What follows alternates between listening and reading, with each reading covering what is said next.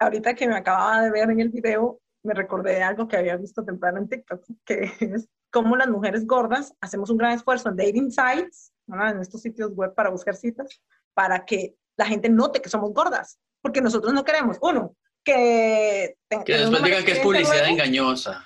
Exacto. Primero que nos digan publicidad engañosa, ni que uno se estuviera publicitando. Sí, sí, exacto, claro. Pero además que eventualmente uno vaya a una cita y, y tenga una reacción agresiva de parte, digamos, creo que especialmente las personas que con otros cuerpos diferentes al mío, porque yo todavía tengo un cuerpo de una figura de pera. Alguien también hizo un tema sobre por qué frutas, pero bueno. Curvilínea. Pero ahorita que me estaba viendo en el video, vean, soy delgada. Esto es engañoso, pero nada más hago así y ya tengo brazote. Pero bueno, entonces nada, sí, sí, sí, me, estaba, me, estaba, acordando de eso y de, de que de verdad, digamos, yo, yo le, siempre que, que armo un dating profile, le digo a mi hermano, Toto, en esta foto me veo gorda. Toto, me veo suficientemente gorda en esta foto. o sea, a, mi hermano siempre le pregunto, porque yo no quiero esa experiencia. O sea, yo no quiero eventualmente que, que un maestro se atreva a decirme, ay, es que en, tu, en tus fotos te ves diferente. O, Catfishing. Ah, eh, porque ah, yo ni, casi ni siquiera me maquillo. Y en mis fotos de, de estos perfiles también tengo fotos sin maquillaje y nada. Digo, no quiero que nadie me acuse de que estoy tratando de engañar a nadie. Aunque Exacto. La, la, quien debería ser capaz de, de, hacer lo que le da la gana. Y yo conozco mujeres que se maquillan siete días de la semana, aunque sea para estar en su casa porque les gusta maquillarse. A mí es que me da demasiada pereza. Pero bueno. Alto, de eso hablamos otro día. Hola. Hola, Hola, Maggie. Y hola a todos, bienvenidas, bienvenidas, bienvenidos. Gracias por escucharnos. Pensamos que nadie nos iba a escuchar, nos están escuchando. Sí, demasiado emocionante. Demasiadas gracias también por todo el feedback que nos han dado. Eh, nos dimos cuenta que, que, como tenemos tantos años de conocernos, dimos por sentados unas cositas. Básicamente. Eh, vamos a presentarnos rápidamente para ponerlos en contexto. Yo soy Mosco. Póngase en contexto. Lo diga usted primero, yo soy Maggi. Yo soy Mosco, yo soy Maggi. Yo soy Mosco. Yo soy Mayela. Eh, nos conocimos hace cuánto, como muchos años. Dejémoslo ahí.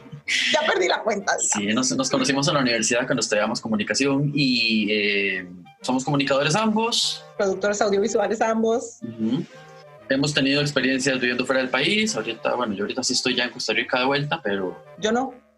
yo estoy en, Estados Unidos, estoy viviendo en Pensilvania desde hace ya unos años. Y pues, básicamente hace mucho tiempo queríamos hacer un podcast porque tenemos siempre muchas cosas que decir y además tenemos visiones muy particulares del mundo que pensamos nos van a dar una perspectiva distinta de la realidad. Sí, es también un ejercicio de discusión, ¿verdad? No solo... Y de autorreflexión. No, no, exacto, para no solo escucharnos en nuestra propia cabeza, sino también ponerlo afuera y, y retroalimentarnos. Y ojalá eh, poco a poco ustedes también se unan a la discusión y nos comenten y nos digan qué piensan y hagamos de verdad una comunidad de... De pensamiento saltón. Porque básicamente eso es lo que hacemos, saltar y decir que vamos a hablar de algo, y al final decimos, no, eso hablamos otro día. Y dicho esto, ¿de qué vamos a hablar hoy, Maggie? ¿De qué hablamos hoy? Cualquier cosa. Ah. Hoy hablemos de el privilegio de la belleza. Privilege, privilegio de belleza. ¿Qué es okay, eso? Todo esto para mí empezó con TikTok, TikTok que es últimamente la, la TikTok es una trampa. hacia el mundo real. Sí. Y gente, o sea, he visto, yo, yo generalmente sigo más contenido que gente linda haciendo cosas tontas, ¿verdad? Claro, claro. Entonces, sigo gente que cocina, eh, que hablan de finanzas, que hablan de psicología, tengo demasiados psicólogos en TikTok. Pero anyway, hay, eh, lo que he visto es videos con súper poquitas views o súper poquitos likes, con gente haciendo cosas maravillosas de artes marciales o de eh, este, este yoga aéreo y todas Ajá. estas cosas, ¿verdad? Que requieren un montón de talento y de fuerza. Claro. Y hay con unos cuantos likes, unos cuantos eh, views. Y estos videos de estas chiquitas, especialmente de 14 a 17 años, lo cual obviamente habla también de una sociedad bastante pervertida. Pero eso hablamos Con- otro día. No, yo soy. Con miles y cientos de miles, inclusive, con millones de seguidores. Solo por Solo ser ser así. como- Ajá. cositas lindas frente a la cámara o moverse. Me encantan los de baile porque en realidad son bailes súper sencillos que uno dice, ah, eso no es un baile, es, es una tontera, ¿verdad? Sí, sí, y sí. uno de los de Jennifer López que ella los amolda para TikTok y evidentemente para ella no son un, un reto porque la mujer es una bailarina. Entonces me hace gracia porque sí, salen haciendo estos bailecitos y millones de views, miles de likes. No, Qué poco esfuerzo tiene que hacer la gente linda. Pero no solo eso, yo también soy partícipe de esta cultura que le da facilidades a la gente linda. Porque a- sí, a veces yo también como que soy más flexible con, con la gente linda. Me pasó una vez en la parada de los buses de Sabana que está por más por menos en Costa de Moras Ajá. que había una fila larguísima como las que siempre se arman ahí y había como seis adultos mayores antes de mí, yo era la primera persona no adulta mayor en la, en la fila, Ajá. no adulta mayor. Adulta joven. Como una Adulto contemporáneo. Adulto contemporáneo es el término. adulta contemporánea, ajá. era la primera adulta contemporánea en la fila. Y llega este muchacho, le calculo yo unos 24, 25 años, increíblemente hermoso. O sea, de esos de que uno dice, fijo es modelo, porque además la postura, todo. El muchacho vio el bus y se puso de, en el- de primero en la fila, antes de todos los adultos mayores. El bus paró enfrente de él y simplemente se subió. Nadie dijo nada. Y yo me quedé como, o sea, yo volví a ver a toda la fila como, nadie va a decir nada. No, nadie dijo nada, absolutamente nada. Y yo como, ah, qué interesante. Es hasta los adultos mayores que Y con toda razón, o sea, ellos lo como- dejaron sí, pasar. El muchacho pasó con una sonrisa y listo, ya está. Digo, qué, qué curioso es esto de ser lindo, de haber nacido lindo. Sí. Y Sí, sobre todo, y sobre todo ahora, exactamente, con todo este boom que han tenido ciertas redes sociales, sobre todo las que privilegian la imagen, y llamémosle Instagram, TikTok, y todas estas, y en esta coyuntura particular en la que todo el mundo hemos caído, porque ha sido como nuestra única válvula de escape, bueno, ya que no podemos salir al mundo exterior, el mundo exterior viene a nosotros a, a través de esas imágenes, exactamente, el nicho que tienen esta gente y cómo, además los logaritmos, eh, los al- logaritmos, Algoritmos. algoritmos, ay, ay, soy tonto. Ay. Y como todos los algoritmos de las mismas aplicaciones te empujan a que ese sea el primer contenido que te salga la mayoría de las veces, ¿verdad?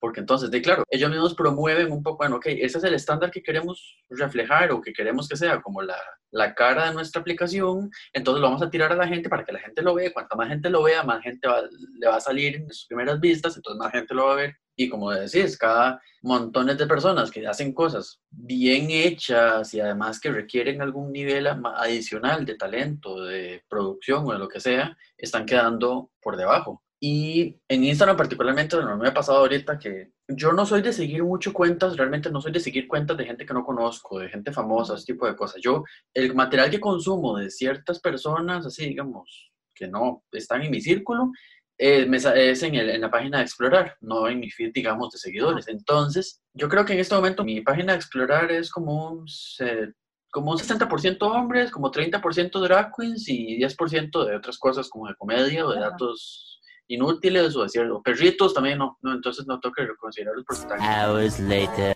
Es como 50% hombres, 25, no, 75 years later. como 20% perritos, 20% drag queens y 10% otras cosas. Pero bueno, de esa parte de los hombres me he dado cuenta que entonces, no sé, por ejemplo, si yo le doy like a un hombre que yo dije, mira, está como que me parece guapo, después te empiezan a salir similares, ¿verdad? O te empiezan a salir muchas más publicaciones de ese mismo, Sí. porque así funciona el algoritmo. Entonces, cuando te das cuenta que te empiezan a salir muchas personas convencionalmente atractivas, aunque no sea tal vez, por ejemplo, no es mi tipo, tal vez un modelo de abdomen y six pack, supermercado y la cosa, y depilado y moreno, bronceado y lo que sea, eso tal vez no es mi tipo, pero cuando me doy cuenta me empieza a salir. Y es esta gente que además vas viendo como una línea, tal vez viste una foto y dije, mira, esta foto está bonita, entras al perfil y todas las fotos son iguales. Y es esta gente que dice, como dices, con el mínimo esfuerzo, porque simplemente me tengo como que salir y, ay, este, así amanecí, y es una foto como perfecta, y todas las fotos son como iguales, porque al final eso es como que dice, bueno, ok, esta es mi marca, o no sé, esta es como mi imagen, Ujú. ¿verdad? Esto es, esto es lo que quiero vender, y entonces la gente viene y todo el tiempo que sale una foto, la foto tiene miles de likes y todo el mundo le pone y ta, ta, ta. Entonces, dices, ¿hasta qué punto tengo que estar validando eso yo también? Sea, esa persona no tiene necesidad de que yo le dé like a su página, de que yo lo siga, de que yo le esté dando like a todas las fotos, porque es como esa, la persona vive esa validación y sigue reproduciendo ese mínimo esfuerzo. Pero es como eso, ¿verdad? ¿Por qué? Porque puedo. Ajá. Sin embargo, ahí, ahí confluyen dos cosas. Una, eh, la, la validación externa, que además vivimos en una cultura que cada vez más y más requiere de validación externa para podernos sentir bien, Porque estamos rodeados, no, estamos inundados de redes sociales que lo único que quieren, o sea, que es, es un medio de validación, ya sea Instagram, TikTok, Snapchat en lo, en lo más visual, audiovisual, Ujú. o Twitter en lo más intelectual, digamos, porque eso es otro pozo distinto, pero parecido. Sí, sí. Y la otra cuestión eh, es el hecho de que realmente se convierte en una fuente de ingresos ser bonito. Bueno, O ahí sea, sí, atractivo se convierte en una fuente de ingreso a través de estos mismos likes todo. Entonces, claro, Claro. ese like vale doble. Le estás diciendo a alguien, sos atractivo, y también, hey, marca, esta persona me gusta y quiero seguirla viendo, páguenme. Ujú. Y, y TikTok, todavía yo no comprendo muy bien, la verdad es que no he, no he investigado lo suficiente para entender cómo funciona la parte de partnership de TikTok, pero la gente hace un gran esfuerzo por volverse viral. Y un montón de TikTokers se dedican literalmente a decirle a la gente cómo volverse viral en TikTok, porque eso les va a dar ingresos. Recientemente eh, vi la noticia que Pérez Hilton fue, Pérez, no Pérez, Pérez. Hilton fue suspendido de TikTok por eh, hacer- tratar de hacerle bullying a la chiquita más famosa de toda la plataforma, se me olvida el nombre, tiene como 15 años, este, le trató de hacer bullying y TikTok no es una plataforma que permita mucho el bullying, excepto contra las mujeres gordas. Podemos hablar de eso después. Este, entonces, la chiquita se defiende Ujú. y entonces todos los fans de ella, que son millones de seguidores que tiene, vienen a su rescate, al Claro. punto en donde denuncian suficiente a Pérez Hilton para que lo suspendan. Y entonces la noticia fue, Pérez Hilton pierde 3 mil dólares al mes en TikTok revenue por haber tratado de hacer lo que le hizo a Britney a esta chiquita. Entonces, claro, eh, son 3 mil dólares que probablemente él va a encontrar otro revenue fácil, porque el hombre se ha mantenido por más de 20 años Claro. viviendo del chisme y del, de crear discordia. Ujú. Pero entonces estamos hablando que una ama de casa, yo sigo una señora que limpia, ella es, eh, em, es que no es empleada doméstica porque ella va de, bueno, creo que sí es empleada doméstica, pero ella trabaja para un montón de casas, no, Ah, sí, sí. no es como de una sola casa. Ah, Yo la sigo a ella porque da los mejores tips de limpieza de la vida, ¿verdad? Yo soy un poco obsesiva con tips de limpieza.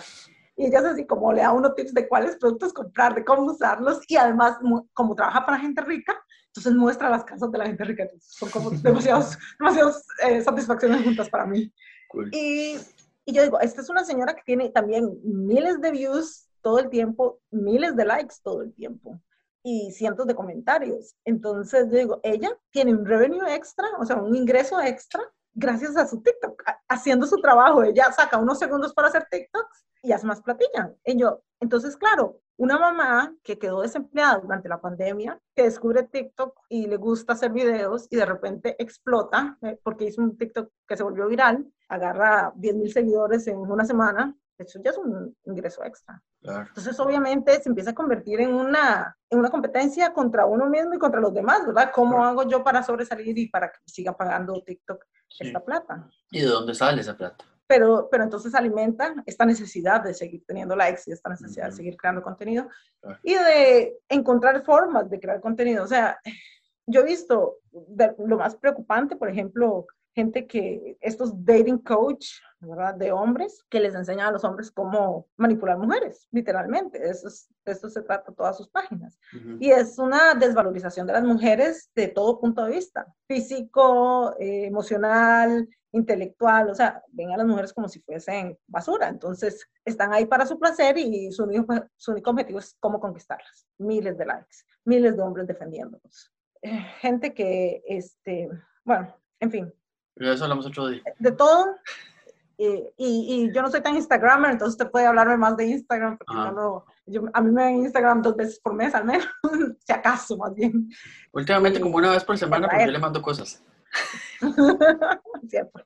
Y nada más me meto para, es Ver. gracioso porque como con ustedes con el que más interactúo, obviamente mi TikTok sabe y el algoritmo sabe, eh, digo mi Instagram, entonces cada vez que usted me manda un mensaje, yo le doy al mensaje y me, me devuelvo a mi screen de donde están todos los, los que yo sigo, Ajá. siempre usted es el primero, de una vez le doy like a su foto. Sí. Sí, sí. Y a veces paso un poquito, veo unas cuantas fotos, doy like por ahí y ya luego me salgo porque A mí me pasa eso.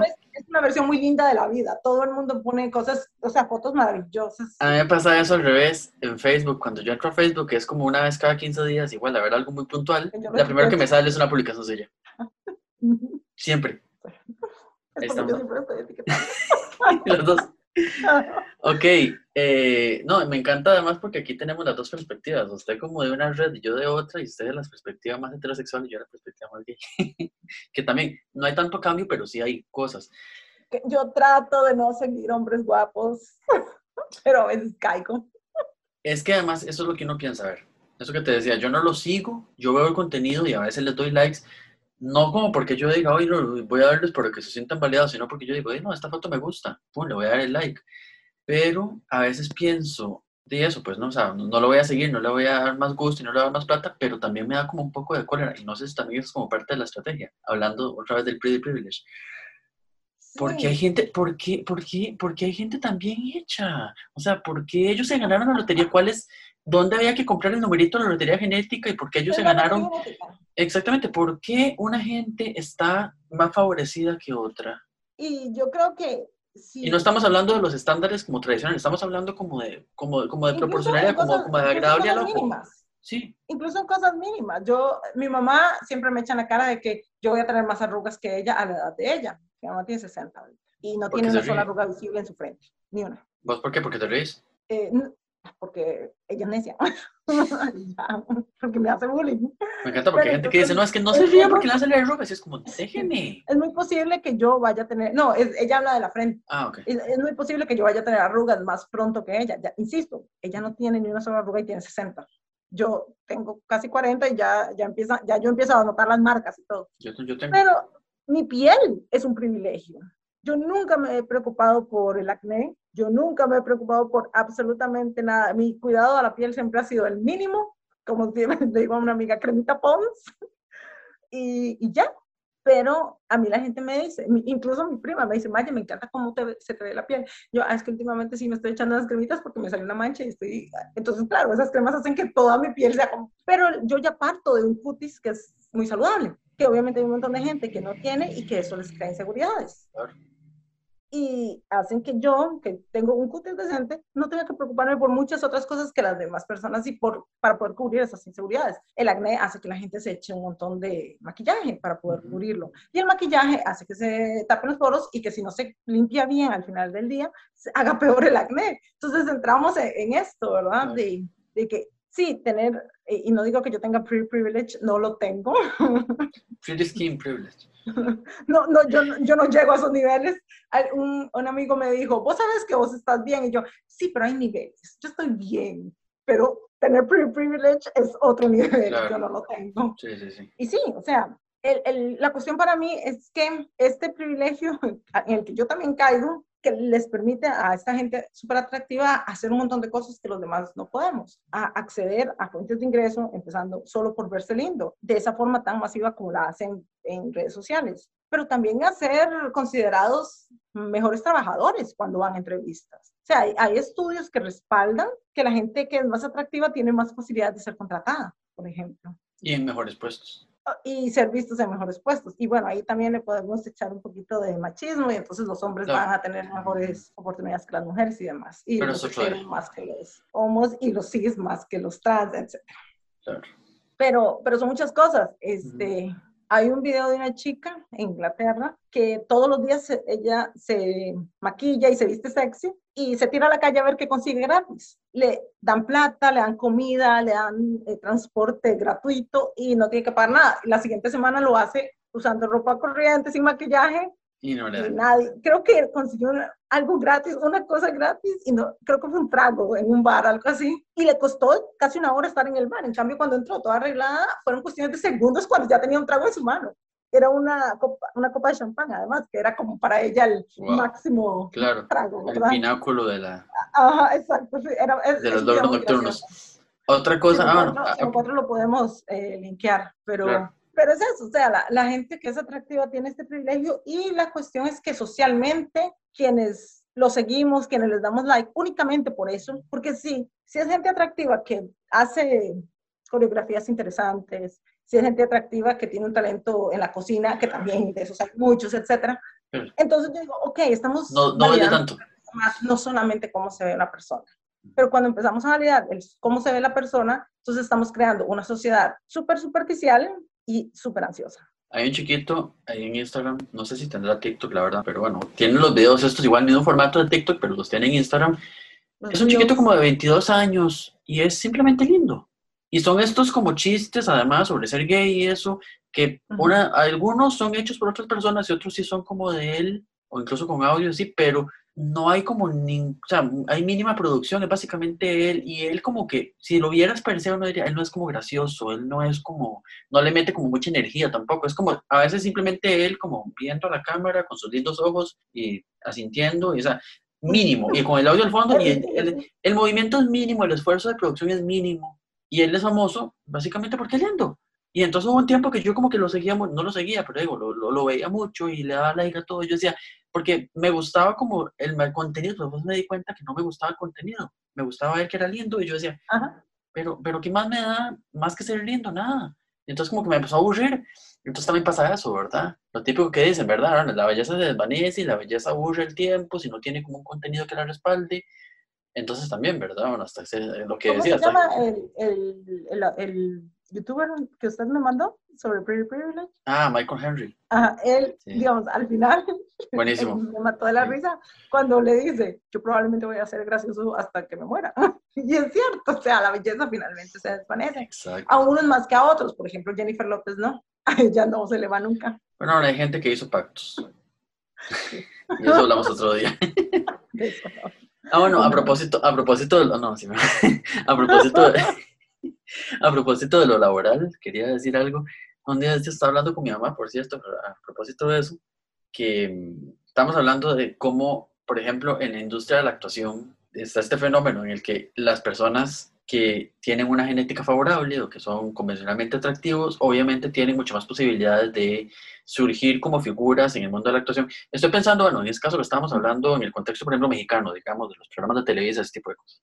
Que hay gente que incluso ni siquiera tiene como estudios tal cual de actuación, o no sé, sino que simplemente es, bueno, ok, salieron de un de modelaje o de concurso de belleza o de, o igual de hacerse fama solo porque son bonitos y consiguieron un puesto, ya sea como presentadores o como protagonistas de telenovela o exactamente, solo por su apariencia tienen como esa facilidad, ¿verdad? O esa, e- ese beneficio adicional como de acceder a esos puestos como en el escalafón, ¿verdad? Un poco más arriba. Y a los que no son tan agraciados, que incluso muchos son actores profesionales, con todos los estudios, con toda la preparación, con toda la experiencia, les toca recurrir a la comedia. Entonces hacen Ujú. cómicos porque no tienen el acceso a llegar a ese protagonista de algo serio, el protagonista de un programa tal cual, así, así, sino que entonces tienen que recurrir, ok, bueno, yo me voy a hacer cómico, entonces ahí sí puedo tener los protagónicos en mi programa de comedia o en mi stand-up comedy o en el programa de chistes, ahí X que me inviten, porque eso es a lo que tengo acceso, porque no tengo esa belleza que me va a permitir llegar al otro. Entonces, qué fuerte eso, ¿verdad? Como de repente, y, lo vemos súper normal, entonces al final también hay, bueno, sí, el feito chistoso y el guapo galán, prota- protagonista y viceversa. Que bueno, creo que eso sí también siempre ha sido eh, la televisión y especialmente costarricense, digamos, donde no tenemos esta industria del entretenimiento tan fortalecida. Entonces, Exacto, no tenemos tal vez como a nivel de produ- No lo tenemos a nivel de producción de ficción, pero lo tenemos a nivel ahorita de formatos De y de formatos, programas y de programas de estas entrevistas y de concursos y eso que Ujú. exactamente promueven Y figuras. entonces, desde los noventas era típico y me, me acuerdo clarísimo de los DJs de 103, que era la emisora de moda en los Joven. 90. Y, o sea, si usted se pone a comparar las mujeres de, de la televisión en los 90 contra los hombres de la televisión en los 90, pongámonos interseccionales y agreguemos el, el El factor. valor género, Ujú. el cómo las mujeres siempre tienen que ser atractivas para poder surgir en este tipo de industrias, la televisión, la música, la actuación, etc. ¿Cierto? Cuando los hombres se les da un pase, digamos, Kevin Spacey no es un hombre atractivo, pero llegó a ser protagónico en películas maravillosas Ujú. y luego resultó ser un hombre en desgracia por lo que hizo. Pero eso hablamos otro día. Mientras que mujeres talentosísimas les cuesta 20 años de su carrera el poder llegar a un protagónico con una carrera mucho más limpia, con una carrera y con el mismo talento. Se me ocurre Kerry Washington, que ahorita es súper estelar co- en, en la serie, se me fue el nombre ahorita, Mother, One eternity later. Soy, estoy fatal ahorita, pero bueno, me Sí, la, la ubico a ella, pero no ubico la, no ubico la serie. la serie. Bueno. Pero le tomó un montón de tiempo y para ponernos muy de moda, la dualidad Kate Middleton versus ah, Meghan Markle, Ujú. la forma en que la prensa las, las trata en Inglaterra, la forma en que incluso la misma corona y la gente dentro de la realeza las trata, y que tiene que ver también mucho con, con el racismo, ¿verdad? Claro. Pero volviendo a Costa Rica y, a- y al privilegio de ser atractivo, Ujú. Evidentemente las mujeres se ven más beneficiadas de su atractivo físico para poder acceder a estos puestos, pero entonces en ese acceso pierden su propia humanidad, porque entonces se convierten en definitivamente objetos de- para ser vistos. Claro. No tienen que ser inteligentes, no tienen que ser graciosas, solamente tienen que verse lindas y ponerse ahí y hablar, porque es necesario hablar debido a que les da un micrófono. Bueno, no más o menos, porque también ha habido casos en los que las ponen a hablar y no son las más Exacto, desenvueltas. no tienen que ser interesantes, no tienen, simplemente tienen que tener algún comando de la palabra porque van a estar en televisión o en radio, pero O bailar la mayonesa y la mosca. Es que inmediatamente apenas dijiste modelo de los 90, pensé en todo dar. pues, bueno, yo, yo pensé en 103 porque me acordé de, de Tony, que me disculpen, pero Ah, sí. era, era un caso muy evidente para mí. Y, y sí. yo siempre digo que yo, que yo nací feminista y, y mi vida ha sido un darme cuenta cuánto y cómo y hasta qué punto. Ujú. Y desde los 90 era algo que a mí me, me chocaba muchísimo, el ver cómo estos hombres eran graciosos, no eran atractivos, pero eran graciosos y me hacía, en ese momento me hacía gracia, ahora me paran los pelos, ¿verdad? Pensar en que yo me reía de eso, pero Claro. finalmente yo era también un adolescente, entonces Pero ese tema del humor de los 90 también es largo. eh, es otro rollo. Eso hablamos otro día. Eh, pero sí, Ah. eh, siempre me pareció como muy curioso eso, ¿verdad? De que, de que los hombres se les daba más permiso de ser poco atractivos, porque así era como yo lo veía. Claro. Los hombres tienen derecho a ser feos para poder Claro. estar entre tipos. Sí, El sea, hombre, poder el, el hombre es como el oso. ¿Cómo así? ¿Escuchaste eso no? El hombre es como el oso, mientras más feo, más hermoso.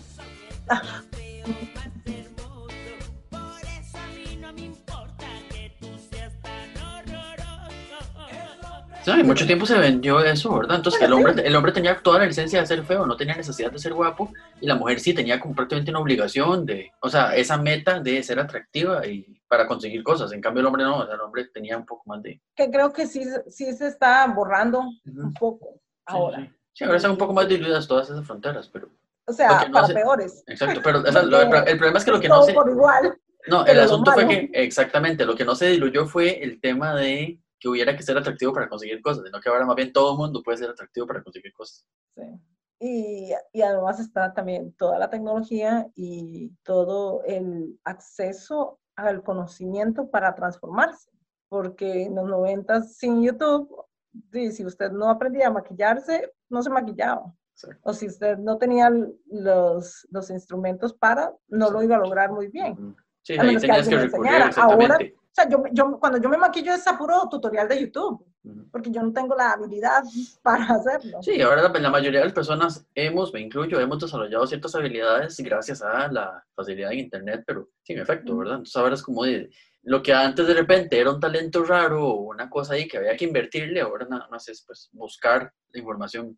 Sí, que por cierto, eh, eh, eh, para hacer una pestaña en, en la criticadera de las redes sociales, yo les agradezco mucho que existan porque me han permitido acceder a conocimientos que antes no hubiese podido tener. Yo aprendí crochet gracias a YouTube y también maquillaje de ciencia ficción gracias a YouTube. O sea, hay muchas cosas que, que las redes sociales me han dado. Gracias YouTube. No patrocinado por Google. Sí, Este, bueno. pero Bueno, que si quieren no nos enojamos. Entonces, finalmente, y es como todo, y esto lo, lo veíamos cuando estábamos en la universidad estudiando comunicación, a mucha honra, o tal vez no, pero lo, lo veíamos en donde el medio, sí, no es el mensaje, es, eh, y solo está ahí para ser utilizado, McLuhan se está revolcando en su tumba en este momento. yo sé, ¿Cómo? Este, pero el medio no es el mensaje, o sea, el, el cómo utilicemos los me- el medio es el problema, en realidad, en redes sociales, eh, cuando, cuando hablamos de redes sociales, el que, la existencia de las redes sociales no es el problema, sino el cómo los utilizamos y, en Claro. cómo, y el cómo lo cargamos de nuestros valores, porque finalmente el privilegio de la gente bonita y el privilegio de la gente rica, que a veces coinciden para convertirse en lo que son, ¿verdad? Claro. viene desde tiempos is- mucho antes que nosotros naciésemos Sí, lo que pasa es que Entonces- ahora, ahora es mucho más tangible y mucho más accesible. y mucho más monetizable. Exacto. Entonces, ¿qué se puede hacer? Porque no me gusta como no dar posibles soluciones. Porque no se trata de que satanicemos a la gente linda y no se trata de que satanicemos a las redes sociales en las que abundan personas no talentosas con atractivo físico ni nada. Se trata de que seamos consumidores informados y conscientes. O sea, de que cuando uno está viendo el video de este muchacho que cualquiera que esté en TikTok lo conoce, parte leña, todos sus videos son él partiendo leña, Ah, sí. sin camisa, a veces. Sepamos, ah, sí, este like que le estoy dando es simplemente por, bueno, no, eh, sabe partir leña, pero bueno, estoy segura que no es el único. Están dando el beneficio de la duda. que sepamos que, que lo estamos haciendo como parte de esta cultura en donde se prima la belleza y que mientras sigamos haciendo esto, que mientras sigamos aplaudiendo a la gente atractiva por no hacer nada, pero criticando a alguien que está haciendo algo simplemente porque es obeso o porque tiene la nariz torcida o porque un ojo se le va de lado, eso lo he visto mucho por Sí. otra situación, etcétera, ¿verdad? Claro. Y los castiguemos por esto. ¿Cómo? No dándoles nuestros likes o nada más pasándolos, ni siquiera terminando el video, que es algo que va en contra de ellos también. Entonces, entendamos que lo estamos haciendo porque estamos partiendo de ese prejuicio inconsciente, de siempre aplaudir la belleza por nada.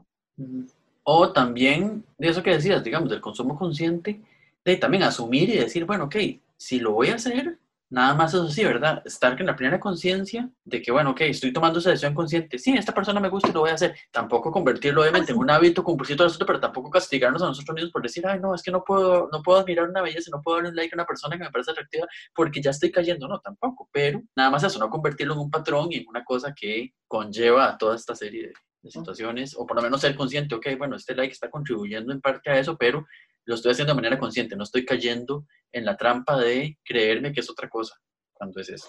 Especialmente porque dar un like suena muy inofensivo. Ujú, Pero si seguimos creciendo en- con ese prejuicio sin darnos cuenta de que lo tenemos Claro. y eventualmente estamos en situaciones de poder, por ejemplo, poder contratar a alguien y no nos estamos dando cuenta que estamos descartando a la persona con mejor perfil para el trabajo porque el otro, que le faltan algunas cosas, está más atractivo es más sonriente o... Porque parte, creo yo, del, del privilegio físico es también la actitud burbujeante, ¿verdad? La, la, esta que lo, lo mencionábamos en alguna de nuestras conversaciones, esto de ser alegre todo el tiempo, que, que yo, yo lo sé fingir bienísimo, eso, o sea, en, en mi trabajo estoy absolutamente segura que nadie sabe lo amargada que soy, realmente, porque yo siempre estoy sonriendo, y yo, y yo, y cuando, la última vez que me, que me entrevistaron para el puesto en el que tengo, tengo ahorita, yo le dije a mis jefes, yo, ustedes nunca van a saber si yo tengo un problema o no,